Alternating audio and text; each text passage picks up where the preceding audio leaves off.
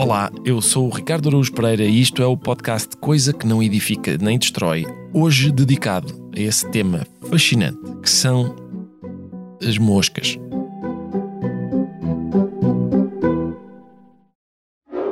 Mais um episódio do podcast. Mas ele não se cansa de falar. A sorte é que eu também não me canso de arranjar temas para vos entreter, ou vocês já estão cansados de me ouvir. Olhem, se tiverem, temos pena. Também estou cansada de muita coisa. Cansada dos banhos de água fria à pala do esquentador que não funciona, e do cheiro a cano entupido que tenho na cozinha, e de perder chamadas porque tenho a bateria do telemóvel viciada. Ai, enfim, cansada de tudo. Menos da Vorten. Calma, pensava que eu não ia falar da Vorten. Então não falava da marca que tem tudo para resolver os meus cansaços. E os vossos também, já agora. A Vorten resolve tudo. E mais não sei o quê. Bem, até para a semana, que esta conversa toda cansou-me. Um dia, durante as gravações do filme The Gold Rush, Charlie Chaplin irritou-se de tal modo com uma mosca que interrompeu uma reunião entre os criadores do filme e começou a persegui-la pelo estúdio com um mata-moscas. A certa altura, a mosca pousou numa mesa e o Chaplin aproximou-se muito devagar com o mata-moscas em riste. E depois, de repente, parou e pousou o mata-moscas. O que é que foi? Perguntaram as pessoas que estavam com ele. E ele respondeu: Ah, era outra mosca. Atenção, acabo de cometer um pequeno delito, que é comecei a falar sobre moscas sem primeiro recordar Augusto Monterroso. Sempre que alguém quer dedicar-se a pensar sobre moscas, coisa que acontece com muito menos frequência do que deveria, aliás, a lei manda que, antes de mais nada, o autor da reflexão cite o grande escritor guatemalteco. E com razão. Augusto Monterroso é conhecido por ser o autor de um dos mais curtos contos da história da literatura, título O Dinossauro. Já agora vou ler o conto na íntegra. Quando acordou, o dinossauro ainda lá estava. Fim. E Monterroso é ainda mais conhecido pela célebre primeira frase de um texto chamado As Moscas, que é esta: Há três temas: o amor, a morte e as moscas. O texto continua assim: Desde que o homem existe, esse sentimento, esse temor, essas presenças têm-no acompanhado sempre. Tratem outros dos dois primeiros. Eu ocupo-me das moscas, que são melhores do que os homens, mas não do que as mulheres. Fim de citação. Este fascínio com as moscas parece-me, devo confessar, perfeitamente justificado.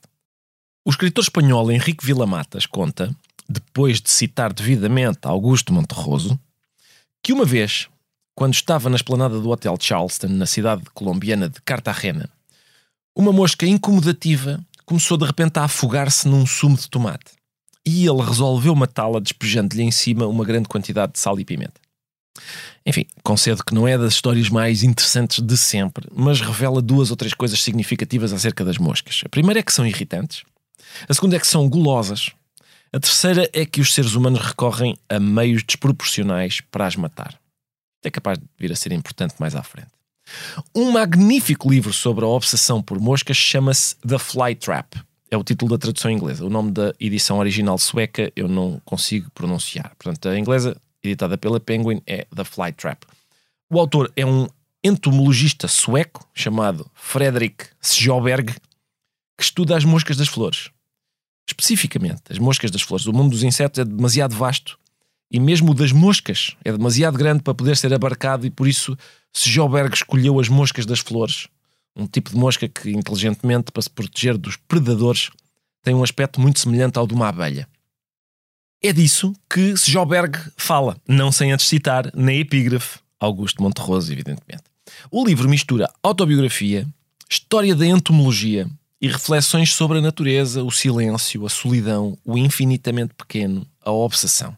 Andrew Brown, na Literary Review, chamou-lhe One of the most delight-filled books I have read in years. Um dos livros mais cheios de delícias que li em anos. Pode parecer surpreendente, mas o livro ganhou em 2006, na Suécia, um prémio de literatura humorística, provavelmente por causa de parágrafos como este. Vou citar.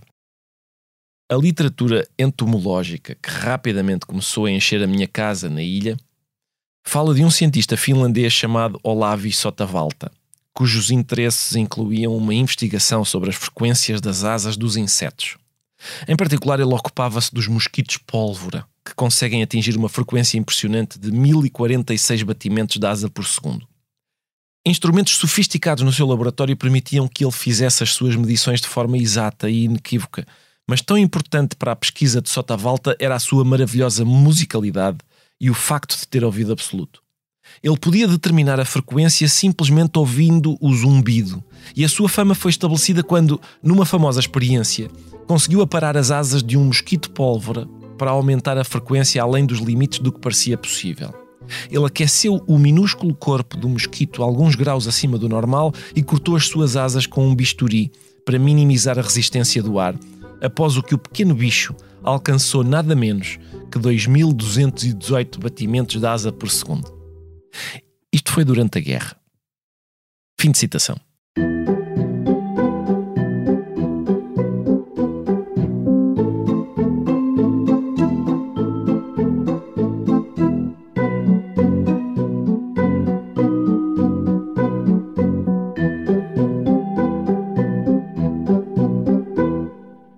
Obsessão pelo que é insignificante é uma estratégia humorística muito eficaz. Resta saber se as moscas são um assunto insignificante. No seu famoso elogio das moscas, Luciano de Samosata escreve: Da sua coragem e da sua bravura não preciso de ser eu a falar, mas sim o mais grandiloquente dos poetas, Homero. De facto, ao pretender elogiar o melhor dos heróis, compara a sua bravura não à de um leão, de um leopardo ou de um javali, mas sim à audácia da mosca e à intrepidez e tenacidade da sua arremetida. O poeta não diz que ela tem thrasos, descaramento, mas sim tharsos, audácia. Aqui, Luciano refere-se a cenas como aquela na Ilíada, em que as tropas gregas começam a aglomerar-se perto de Troia.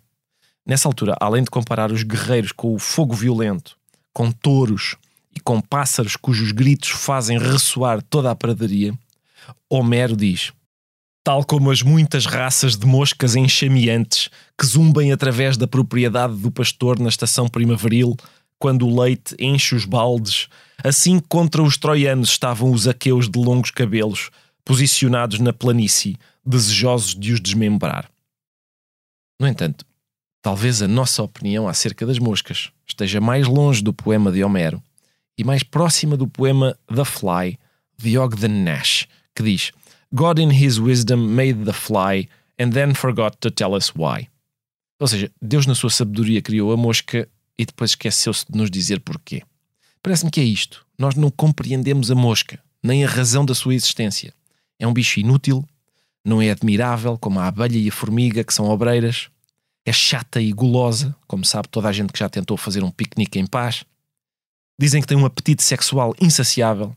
É porca, obcecada não só por excrementos, mas por qualquer matéria morta. Está associada à morte e ao demónio.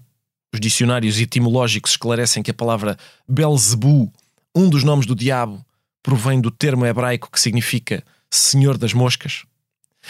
Ainda assim, a criação dotou-a de um sofisticadíssimo sistema de defesa que torna quase impossível apanhá-la. De quem é que o Criador gosta mais? De mim, que muitas vezes não consigo desviar-me de ameaças que estão mesmo à minha frente, ou de uma mosca, que é capaz de se esquivar de inimigos vindos de todo lado? Eu ou a mosca? Em qual destes animais se fez um investimento mais forte em proteção e segurança? A resposta parece-me evidente, não é? Mas, há dias soube que os cientistas descobriram que as moscas zumbem em Fá. As moscas, todas as moscas do mundo, quando voam, produzem a nota musical Fá. O cuidado que foi posto na criação da mosca, a minúcia com que a obra foi feita é tal que alguém ou alguma coisa se dedicou a pormenores como este. As moscas zumbem impecavelmente afinadas. Em contraponto com o esmero e o rigor milimétrico com que as moscas foram feitas, eu subo uma escada e os meus joelhos se estalam. Cada um na sua nota, ainda por cima provavelmente por despeito, exatamente o mesmo despeito de Caim, nós damos à mosca tratamento igual ao que reservamos para os piores criminosos: a morte por eletrocução, não é? As tascas instalam daqueles aparelhos de lâmpadas roxas que fritam moscas, nós adquirimos umas raquetes que há que fritam moscas. E no entanto, a mosca é, para todos os efeitos, inofensiva. E por isso chegamos finalmente ao ponto essencial da minha tese, que é este: quem mais é que é irritante, inútil frequentemente apontado como diabólico e atraído por excrementos. Quem mais é que é, além disso, goloso, como Falstaff, por exemplo? Quem mais é que é dotado de uma espécie de invulnerabilidade interior e tem uma obsessão com a morte? Preciso dizer. A adivinha tem sempre a mesma resposta. É o humorista. Portanto, é possível que aquela história com a qual começámos esta conversa não seja o que parece. Ninguém desperdiçaria assim a oportunidade de matar uma mosca, nem mesmo Chaplin, nem mesmo para fazer aquela excelente rábula. Acontece que Chaplin deve ter percebido naquele momento que moscas e humoristas são almas gêmeas. Aquilo que ele fez ao poupar a vida da mosca não foi uma piada, foi solidariedade profissional. Na segunda parte, vou conversar com Tati Bernardi, que é uma espécie de encarnação brasileira do poema Em Linha Reta de Álvaro de Campos. Vou deixá-lo aqui, declamado por alguém que eu infelizmente não consegui apurar quem é, mas é uma gravação que está num CD que vem com um livro da Assírio e Alvim chamado Ao Longe os Barcos de Flores. Fica aqui o poema como forma de apresentação da Tati Bernardi e já voltamos a falar. Poema em linha reta. Nunca conheci quem tivesse levado porrada. Todos os meus conhecidos têm sido campeões em tudo. E eu, tantas vezes reles, tantas vezes porco, tantas vezes vil, eu tantas vezes irrespondivelmente parasita, indesculpavelmente sujo, eu que tantas vezes não tenho tido paciência para tomar banho.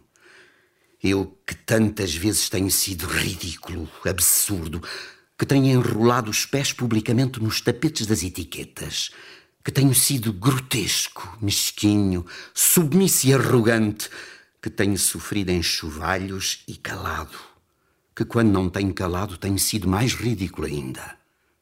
Eu que tenho sido cómico às criadas do hotel, eu que tenho sentido o piscar de olhos dos moços de fretes, eu que tenho feito vergonhas financeiras, pedido emprestado sem pagar, eu que, quando a hora do soco surgiu, me tenho agachado para fora da possibilidade do soco. Eu que tenho sofrido a angústia das pequenas coisas ridículas. Eu verifico que não tenho par nisto tudo neste mundo. Toda a gente que eu conheço e que fala comigo nunca teve um ato ridículo. Nunca sofreu enxovalho. Nunca foi senão príncipe. Todos eles príncipes na vida.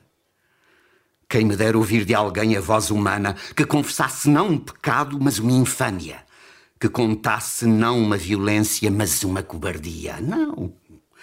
São todos o ideal, se os ouço e me falam. Quem há neste largo mundo que me confesse que uma vez foi vil? Oh, príncipes, meus irmãos, ar! Estou farto de semideuses. Onde é que há gente no mundo? Então sou só eu que é vil e errôneo nesta terra? Poderão as mulheres não os terem amado, podem ter sido traídos, mas ridículos. Nunca. E eu, que tenho sido ridículo sem ter sido traído, como posso eu falar com os meus superiores sem titubear? Eu que tenho sido vil, literalmente vil. Vil no sentido mesquinho e infame da vileza. Desculpa, posso? É aqui que se vai falar de coisas interessantes. Então eu começo. Hyundai. Que carros! Inovadores, tecnológicos, comprometidos com a sustentabilidade. P posso continuar ou, ou estou a ser chata? Falar dos automóveis Hyundai é entusiasmante. Conduzi-los é ainda melhor. Hyundai é coisa que entusiasma.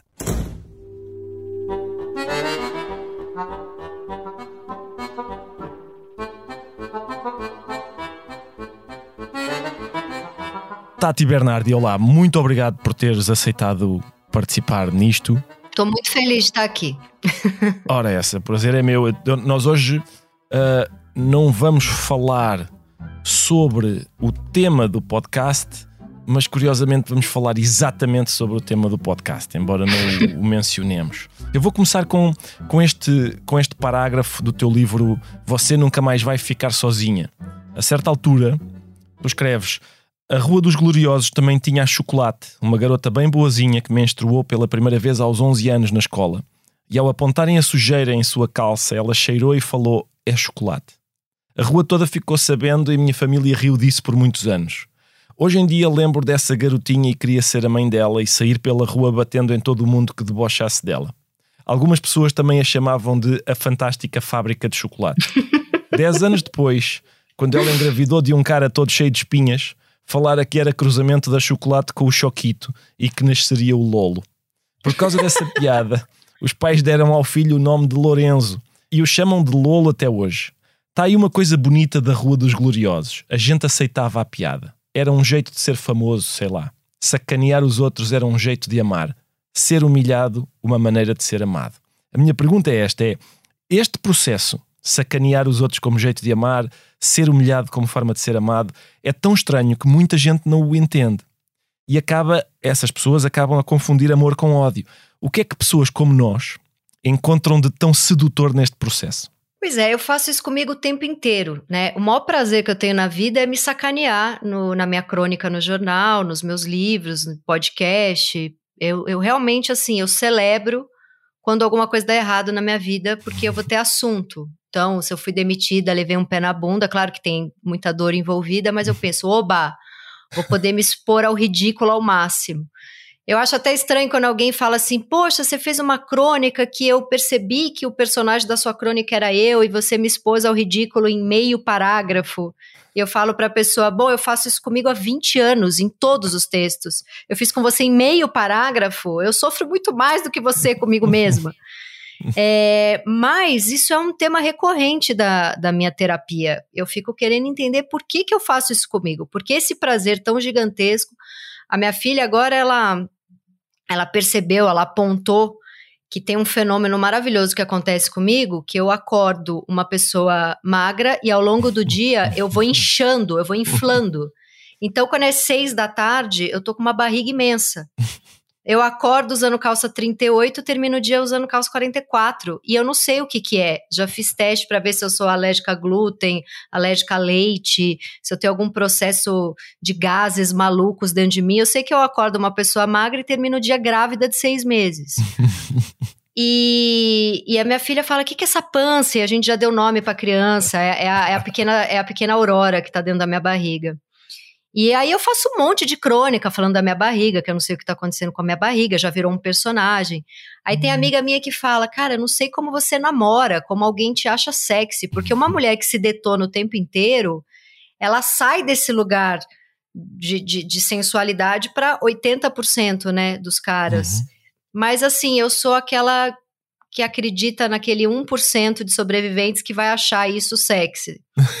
porque, porque eu, de fato, acho o prazer que me dá me sacanear, uhum. ele é maior do que o problema todo que me traz para minha vida amorosa e sexual. eu acho que é. Agora, te, te dizer. Assim, eu tenho algumas explicações para isso. Eu acho assim, eu tive uma mãe linda. Minha mãe era tipo a Brigitte Bardot da, da Zona Leste, onde a gente uhum. morava. Eu nasci num lugar que não chega a ser periferia profunda de São Paulo, mas é também não tem rico lá, não tá tendo rico lá onde eu morava. E então a minha mãe era muito gata, assim, né? Uhum. E eu nasci a cara de papai, que é uma pessoa apenas ok, não, não chega a ser gatíssimo como mamãe.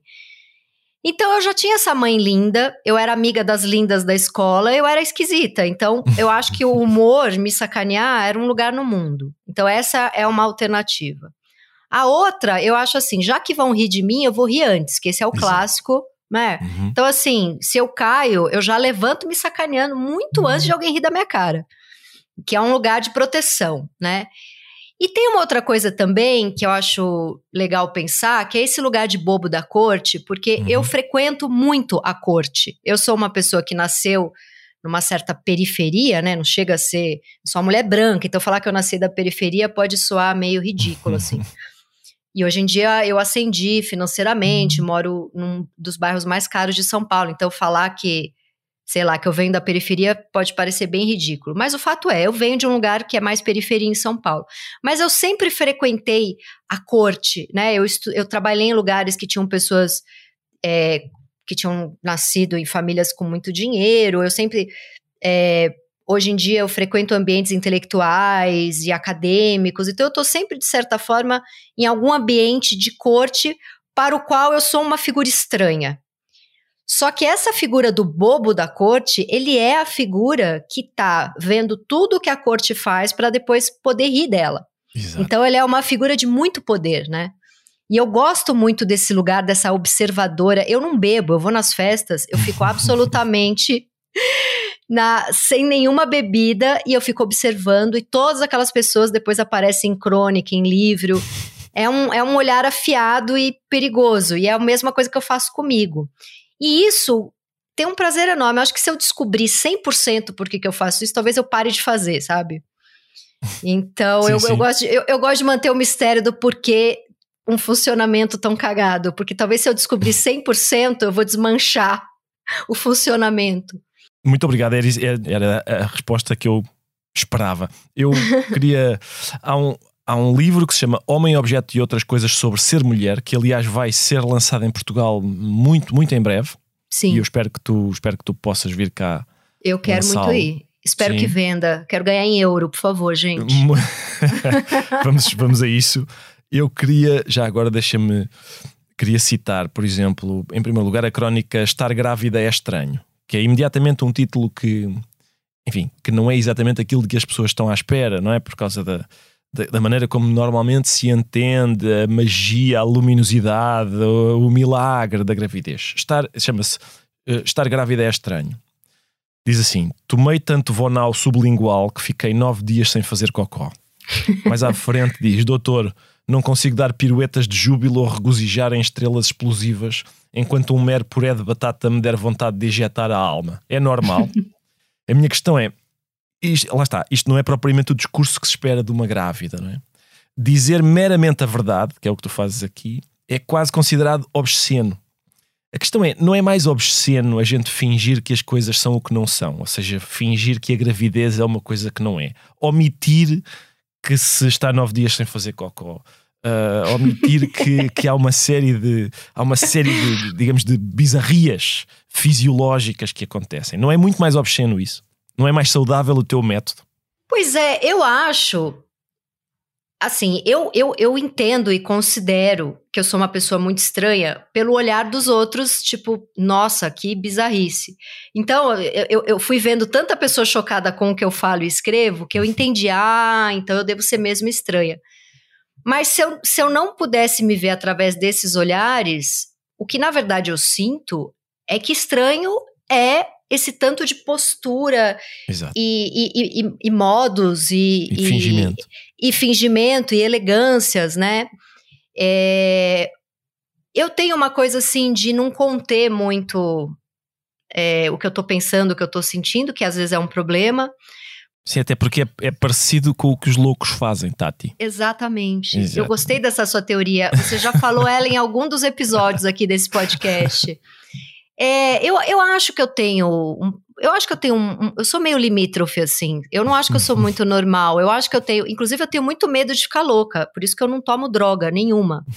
Quando, na adolescência, quando eu descobri que a, que a, que a droga podia ser. podia dar um surto psicótico, teve um, uhum. um garoto no último ano do meu colégio, eu tinha 17, 18 anos, acho que foi no primeiro ano da faculdade ele tomou um ácido e ele era aquela pessoa que provavelmente estava a vida inteira ali com aquela loucurinha limítrofe, uma hora pode uhum. virar. Uhum. Tava, ele ainda estava do lado da neurose, mas é, assim, era muito limítrofe, assim, uma merdinha ele atravessava a fronteira. E aí ele uhum. foi tomar ácido e teve o surto psicótico. Quando eu vi isso aos 17 anos, eu falei, eu nunca vou me drogar, porque eu sinto que tem uma coisa em mim que é esse cuidado para eu não atravessar a fronteira. Eu acho que eu tenho uma capacidade. Minha, fa minha família tem um, dois louco ali, já medicado real. Não é uhum. neurótico, não, é doido mesmo. então eu acho que eu tenho isso. Só que, como eu transformo em texto, em roteiro, em podcast, eu acho que tá bem. A energia tá. É, acho que flui a energia, ela não fica estacionada me envenenando, sabe? E, e eu acho que esse é um lugar, um lugar, pode ser meio pedante, arrogante que eu vou falar, mas é um lugar artístico para se estar, né? Ser um pouco doido, dar real, falar as coisas, ser meio. É, e eu fui criando essa personagem que, que vai falando as coisas, que, que, não, que se tira um pouco desse lugar dessa elegância, porque esse lugar de elegância, ele é um lugar, principalmente para a mulher, muito machista, muito uhum. do patriarcado, sabe? A mulher que tem que ser elegante, feminina, educada, é, porque vai fazer um bom casamento, porque não vai assustar os homens, porque vai ser bem aceita, sei lá, em comunidades bem. É, ah, conservadoras e de uhum. direita. Então, esse lugar ele não me interessa por milhares de razões, né? E, e então, acho que também é, um, é, uma espécie de uma escolha política não estar tá nesse lugar da mocinha elegante, feminina, entre muitas aspas, a, a boa moça para casar, a moça que não, que não vai apontar os furos de discurso dos outros. Uhum. É, eu prefiro ocupar esse lugar meio Nelson Rodrigues numa festa do que o lugar da moça para casar, sabe? Vou continuar a ler o mesmo livro, Homem, Objeto e Outras Coisas sobre Ser Mulher, que sairá em breve em Portugal com a edição da Tinta da China. A crónica Lava Jato versão tadinha. A certa altura tu dizes assim, tu dizes o seguinte, o meu primeiro emprego foi em, num posto de gasolina. Eu era estagiária do marketing de um pequeno e desconhecido posto em Guarulhos. Ganhava muito mal e já tinha a minha tara por bloquinhos. Eu roubava muitos bloquinhos de anotações. Na minha casa tinha uns sete deles. Na minha mochila da faculdade tinha mais uns dois. Eu achava que com isso me aproximava um pouco do que seria um salário mais justo. Roubava também pacotinhos de sulfite A4. Acho que cheguei a furtar papel toalha. Eu tinha um lance forte com a celulose. A minha questão é a seguinte: é, tu és mais frágil do que o resto das pessoas, porque revelas fragilidades, como por exemplo neste parágrafo, ou és mais forte do que o resto das pessoas, porque tens de coragem de revelar fragilidades como as deste parágrafo? Eu acho que eu sou, eu acho que revelar esse tipo de coisa, eu gosto muito de tem, uma, um, tem um outro tipo de coisa que eu acho que é uma prisão. Assim, assim como o machismo, o patriarcado, toda essa coisa da militância tal, ela é, ela é com certeza uma prisão.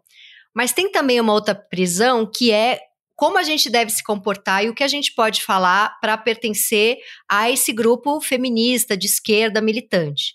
Eu sou uhum. uma pessoa de esquerda, eu não, não chego a ser militante de feminismo, mas eu me considero feminista.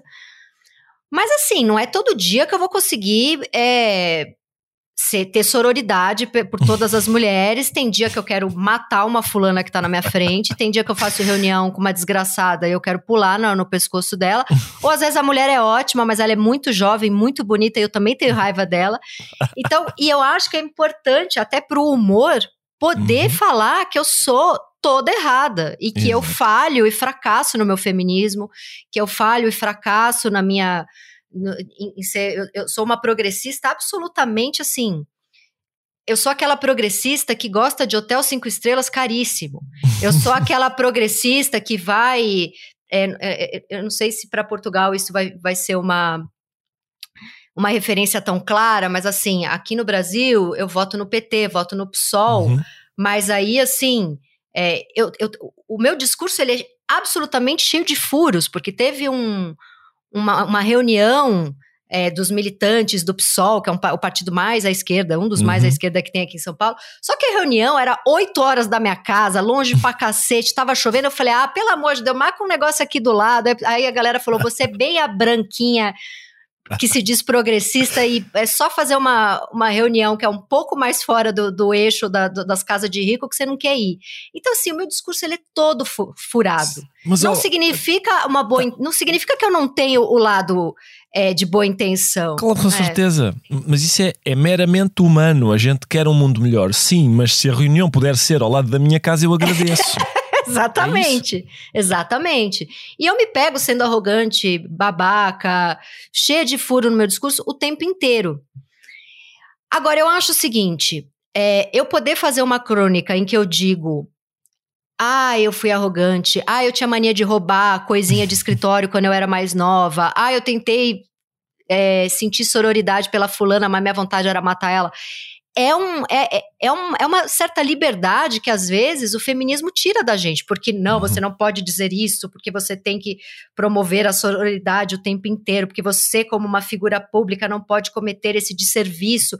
Eu não quero ser uma militante, uma figura pública, eu quero ser só uma escritora e eu gosto de me sacanear, eu gosto de poder falar que eu sou cheia de defeitos, sabe? Agora, em relação a ser mais forte ou fraca, eu acho que a minha pessoa jurídica, essa que escreve, ela é muito forte, mas a pessoa física, que uhum. tem que pegar um avião e de repente falar isso para um público, ela é mais fraca. Porque aí eu tenho medo do avião, eu, eu sou mais tímida, entendeu? A jurídica é de uma fortaleza, eu escrevo qualquer coisa, eu destruo as pessoas no meu texto, eu me destruo. A física, a pessoa física vai ter enjoo, enxaqueca, vou chorar, vou ficar carente, vou fazer oito terapias na semana. Então tem um pouco essa, essa briga de da, da, desse personagem que fala o que quer e da pessoa que depois sobra tendo que lidar com, com o problema, entendeu? Que sou eu que não, claro. que não sou, definitivamente não sou forte, porque eu vivo, ai meu Deus, fiz uma besteira e caio de cama, não é, não é fácil. Tati, eu vou agora, vou agrupar três, vou, vou citar de três crónicas para fazer uma pergunta. Eu sei, eu sinto que estou, que estou sempre a fazer a mesma pergunta, porque o nosso tema, o tema que, que é a obsessão de, de, ambos é sempre o mesmo, mas eu vou, vou agrupar três no, agora. É, da crónica Faça o autoexame, vou citar a frase: Hoje no banho, enquanto você lavar a sua bunda, eis uma boa hora para lembrar que, uma vez que movidos a impulsos humanos, somos todos imundos de desejos e dejetos. Magnífica frase. Da crónica Natal é dia de maldade, a frase não, você não é obrigado a gostar das pessoas apenas porque elas fazem arroz com passas e têm o seu tipo sanguíneo. Perseguir a bondade é a única crueldade real que podemos fazer com nós mesmos. Você não é bonzinho e tudo bem. Sim, tudo bem. Olha que libertador. Neste Natal eu te desejo menos culpa e muita maldade. Finalmente, da crónica Sou quebrada, mas ninguém me vai colar porque gosto assim. Queria ser dessas mulheres que choram em cerimónias de casamento, que acreditam em festas de ano novo, que se emocionam com chás de bebê. Mas eu tenho um Nelson Rodrigues que vive berrando dentro da minha cabeça. Vai lá, minha filha, procura o erro, o furo, o cinismo, a hipocrisia, a traição, a mentira, o engodo, o deboche, a piada, o flerte, a pulada. E essa procura faz de mim tão quebrada. E todos desfilam tão esburacados e ridículos na minha frente. E eu os convido, vamos rir de você? Eu estou rindo de mim há mais de quatro décadas e é terrível e maravilhoso. Podemos rir de você e então não seremos nem tão doentes nem tão infelizes? Mas quase ninguém topa. E eu me sinto sozinha. E eu queria controlar, não dizer as coisas que quebram as pessoas e as levam para longe. E eu as perco e fico morta aqui no chão da sala como estou agora. A pergunta é: peço desculpa pelo. O meu português de Portugal, este texto fica muito melhor em português do Brasil, mas eu cito com o português de Portugal e. Não, eu estou fascinada em escutar. Eu estou fascinada em escutar meus textos com, com, com o seu sotaque, é maravilhoso. Estou a torturá-los, mas a, a pergunta é: será que é um passatempo cada vez mais solitário este? Este que tu descreves aqui? Porque é que quase ninguém topa? É muito solitário. É muito solitário, até porque, assim, quando eu sacaneio alguém, a pessoa fica puta e eu digo para ela que foi amor, a pessoa fica puta de novo. Porque não basta eu ter sacaneado, aí eu tento explicar que foi porque eu gosto dela, aí uhum. é que uhum. dá ruim, né? Uhum. É muito solitário. E, e eu me meto numas encrencas, assim. Então, por exemplo, agora eu namoro um cara que é aquele cara que, assim, ele nunca fala mal de ninguém. Eu tô em desespero, eu não sei o que fazer. A gente vai numa festa. Porque eu sou aquela pessoa assim, eu vou numa festa, eu fico doida pro, pra hora que vai acabar a festa, e eu vou voltar do elevador até a porta da minha casa, destruindo todas as pessoas que estavam na festa, com muito amor. E ele é a pessoa que não fala de ninguém, porque ele acha feio, ele acha errado. Ele teve essa criação muito mais educada, erudita e elegante, sei lá qual é a palavra. Então eu fico. E às vezes até é uma chamada, né? Você, você ter um parceiro de falar mal dos outros é o momento em que você faz uma parceria real e profunda, né? Gera-se uma intimidade, sim. A, a intimidade, para mim, ela é muito mais falar mal dos outros do que sexo. muito mais. Então, às vezes eu falo pra ele, gente, escolhe alguém, qualquer pessoa. Ó, olha pra uma pessoa da rua e vamos ficar 10 minutos falando mal dela, porque tá muito difícil. A gente não vai criar intimidade desse jeito. Mas é solitário, porque quando eu arrumo alguém que topa por exemplo, eu tenho uma amiga que eu falo para ela: olha, isso que você fez tá tudo errado, tá uma besteira. Aí ela olha para mim e fala: e você? Que barará, barará, barará. Aí eu falo para ela: e você? Aí a gente se detona por 10 minutos e a gente morre de rir. E a gente fica enlevada por aquela atmosfera de amor e de escárnio e que é real e que toda a dor e solidão da hora do recreio da escola fica curada naquele minuto com esse encontro maravilhoso de duas pessoas se sacaneando. Mas é pouquíssima gente que topa. Eu acho que as pessoas elas não querem abrir, porque quando você é assim, eu tô 100% aberta a alguém me sacanear. Porque eu tô uhum. na cara da pessoa sacaneando ela. Ela pode virar para mim e falar: e você que é isso, isso, isso, isso. Uhum. E eu vou adorar, eu vou rir. Nem sempre eu adoro, mas mais da metade das vezes eu adoro. Então ninguém quer, acho que as pessoas se protegem muito, eu não quero ninguém falando de mim, então eu também não vou ter esse olhar de observar os outros, né? E, e é solitário, até porque eu acho que tem também é, alguns grupos que eles combinam de se proteger. Então, assim, é, tem uma coisa de, de, de, de, de grupo de amigos homens que tem uma coisa muito forte entre eles. Né, esses, essas, essas mulheres bem feministas e militantes têm essa coisa que elas estão corretas, né? De, uhum. de se proteger, de não pode falar mal de mulher, porque isso é o que o homem fez para romper com a nossa com o nosso elo. Então tem essa e às vezes eu só tá querendo dar uma risadinha. É só falar, é só é só falar assim, por que fulana veio vestida igual um alface? Por quê? Entendeu? Por quê? É só assim, é, é, ir no café e falar: você viu que a Martinha veio vestida de alface? Vi, coitada, acho que ela tá de regime e ficou achando que ela tinha que se vestir do que ela tá comendo. E a gente dá uma risada e assim, ninguém destruiu com a Martinha, a gente não deixou de amar a Martinha, uhum. sabe? Não prejudicou em nada o avanço da luta pelos direitos das mulheres, não, nada. Não prejudicou em nada o feminismo. Eu uhum. gosto de alface, a Martinha tá no meu coração. Entendeu? Aí só falta alguma Marta agora me processar, porque de vira e mexe eu recebo, eu recebo umas minutas de pessoas querendo me processar. Mas é porque eu preciso dessa dessa é porque assim não é bullying. É é um, é um ambiente em que a gente mostra por outro que a gente está observando o outro, sabe? Uhum. Por exemplo, tem uma loja aqui em São Paulo que ela vende umas calças muito largas e esquisitas e a, a estilista é minha amiga. E assim, ela sempre me manda as calças e fala: vê se você quer uma, eu te dou de presente e tal. E eu nunca escolho. Aí um dia a gente foi num teatrinho infantil de, de criança, ela levou a filha dela, eu levei a minha filha.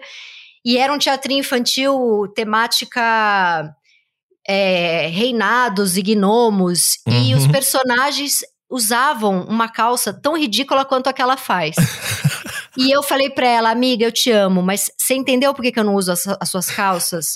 Olha esse gnomo de uma peça infantil vagabunda. É exatamente o tipo de calça que você quer que eu, que eu divulgue para você. Ela teve um ataque de riso. Essa pessoa, ela tá pronta para ser minha amiga. Sim, Entendeu? Sim, é eu falei, olha, isso aí que você, você quer que eu vire um, um, um gnomo alado? Não dá, esse tipo de calça fica lindo em modelo, mas eu vou ficar ridícula, eu vou parecer um saco, um sei lá o que, entendeu? E ela sobreviveu a essa frase, e uhum. por isso a gente se ama. É um pouco sobreviver né, a esse, a esse tipo de humor. Tati, eu agradeço imenso. Eu que agradeço. Teres Já aceitado acabou? conversar. A gente não vai Já. falar de mosca? Tô arrasada, me preparei Não, porque na verdade nós. pois eu tinha avisado que a primeira parte é sobre moscas. Na verdade, nós falámos sobre o tema sem estar verdadeiramente a falar sobre o tema. Entendi. Muito bom. Mais uma vez, muito obrigado. O livro Homem Objeto e outras coisas sobre ser mulher sai uh, em breve em Portugal no lançamento eu espero que tu estejas lá. Eu vou estar de uma maneira ou de outra. Espero que tu estejas também, consigas Eu vir. também. Espero que Bárbara me mande um, uma passagem. Tá muito caro aqui pra gente. Tá bem. Fica a dica Sim, aí, Bárbara. Certeza. Normalmente as editoras têm muito dinheiro para, eu acho, gastar. Eu acho. Sim, sim, sim. Obrigado, Tati. Foi o sexto episódio de Coisa que Não Edifica Nem Destrói, um podcast original da SIC, com sonoplastia de João Martins, música de Rodrigo Leão e capa de Vera Tavares. Coordenação de Joana Beleza, direção de Daniel Oliveira. Eu sou o Ricardo Araújo Pereira e no próximo episódio vou discorrer chatamente sobre bater em humoristas. Quem tiver interesse na bibliografia deste e de outros episódios pode encontrá-la no site da SIC ou do Expresso.